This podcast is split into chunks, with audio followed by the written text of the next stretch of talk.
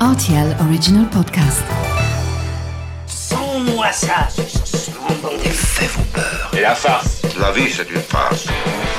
Ma soupe, s'il vous plaît. J'adore les chocolates. Mon scarpe, mon germe-là Mais combien de fois je dois vous dire que c'est susceptible, l'aubergine? Tous les produits sont là,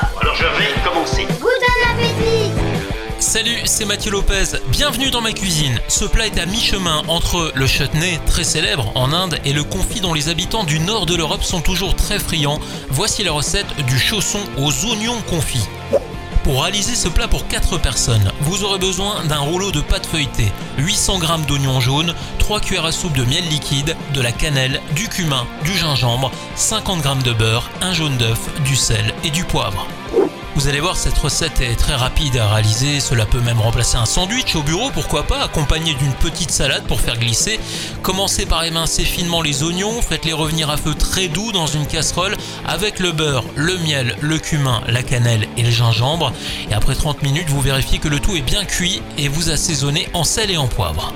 Pendant que votre four est en train de préchauffer à 210 degrés, étalez votre pâte feuilletée sur une plaque de cuisson et conservez le papier sulfurisé sur le dessous. Répartissez les oignons sur la moitié de la pâte et jusqu'à 2 cm du bord, puis repliez le tout en deux pour former votre chausson.